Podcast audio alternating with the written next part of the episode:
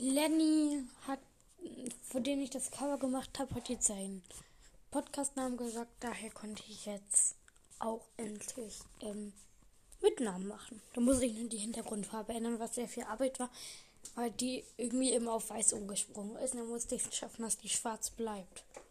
Also am Anfang hatte ich eigentlich auch schwarze beim alten, aber die ist ja umgesprungen. Daher musste ich die von neu machen, weil ich dafür extra ein eigenes Foto machen muss. Ach egal.